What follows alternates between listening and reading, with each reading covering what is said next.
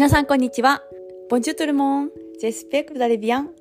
パリのアパルトマンからお届けします。フリーランスのためのコンサルタントのさきです。このラジオは私さきがフランス生活やビジネス、読書で学んだことを配信しています。皆さんお元気でしょうか？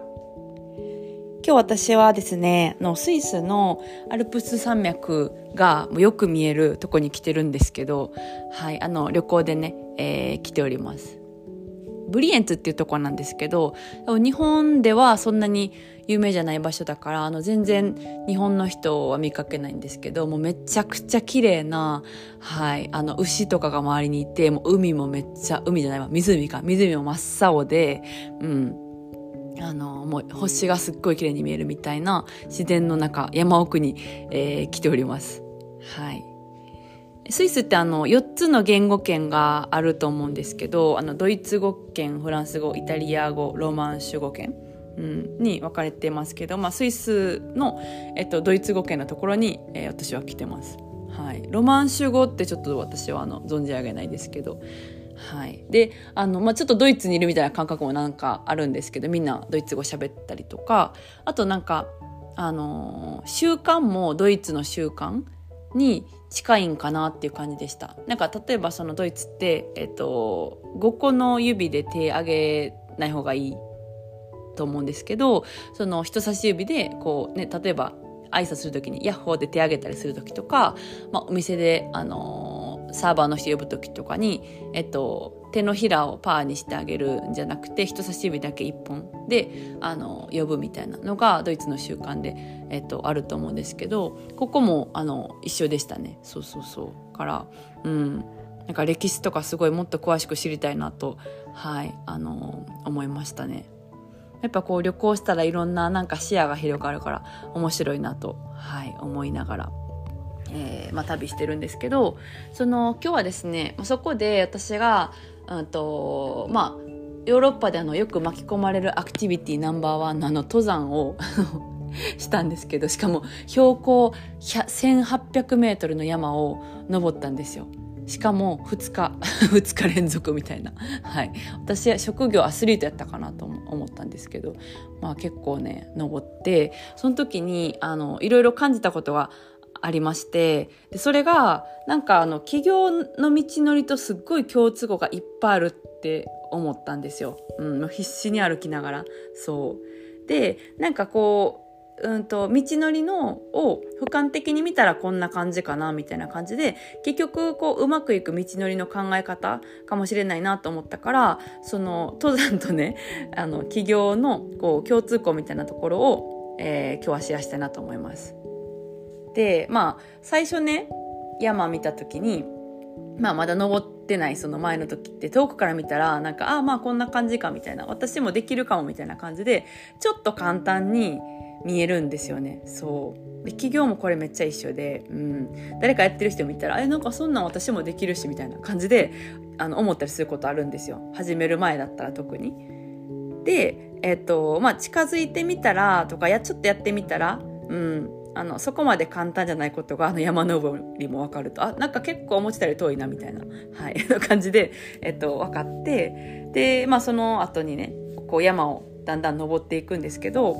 うんなんかそのこう早く着きたいみたいな感じであの行けるっしょみたいな感じでこう調子に乗って一飛ばしにしたりすると、まあ、足とか腰とかあのその他もろもろを痛めると思うんですよね。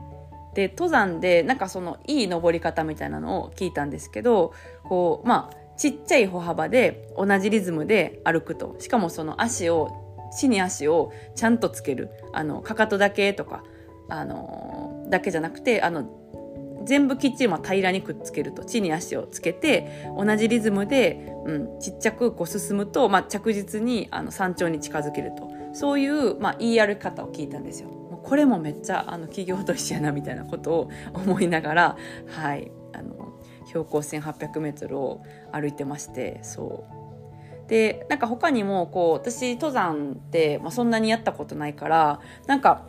どんな服がいいとかあんまり知らなくてそうまあなんかいけるっしょみたいな感じであの服はね結構こう普通の街の服みたいな感じでまあ、行ったんですけど結構こうあのやっぱミスるなみたいな知らんのにあの独自性出したらあのミスるなみたいな感じで思ってそうそうそうあのだんだんこう、まあ、暑いし登ってる間に1枚ずつあの服を脱いでいってあの最後にはユニクロのあのライトダウンとあのユニクロのヒートテックだけになるみたいなそう感じでそうそうそう、うん、なんかそういうところもあのちょっとこう共通項があるなと。はい。オリジナルでこう最初から企業とかもやりすぎると、あの、あんまうまくいかなかったりするので、うん、最初なんかこう、あの、何か、あの、最初のステップを素直にやるだったりとか、うん、誰かうまくいってる人のこうステップをそのままやるみたいなそう真似真似るというかみたいなのがやっぱりこううまくいく道でその後にオリジナルを出したら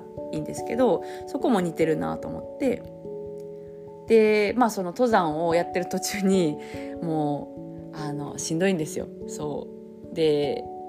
こけないようにとかも足しか見れない自分の足しか見れないんですよね。止まらないと景色とか周りの人とか見れないんですけど、まあなんかそんな感じでこう一生懸命進んでたら本当に自分の歩くのに精一杯で他の人を気にする余裕とか他の人に自分のなんかあの、まあ、歩き方とか進んでないとかどう思われるとか全く気にしてる余裕がないんですよね一生懸命やってたらそう。でも余裕があったら多分そういうのって考えれると思うんですよ。なんかどうか、人のと比べてどうかなとか。でも本当にあの急斜面をあの必死に登ってるからなんか比べるとかも誰が横におったかもすらわからないし。そうそうそう。っていうのがあって、うん、これもなんかそう一緒やなみたいなことを思いましたし。でまああの山をね私こう進んでた時に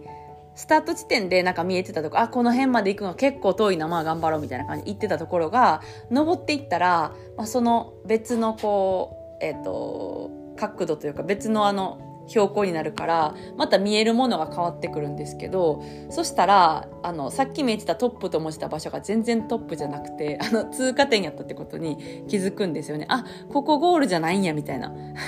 感じで気づく。そう。それもあの企業ですごいあると思うんですけどでもあの、まあ、そこ見えてくるぐらいまで進めてたら、進むのがちょっと楽しくなってきてるから、うん、むしろなんか通過点で良かったっていうか、なんかもっともっと奥深く知りたいみたいな、うん、っ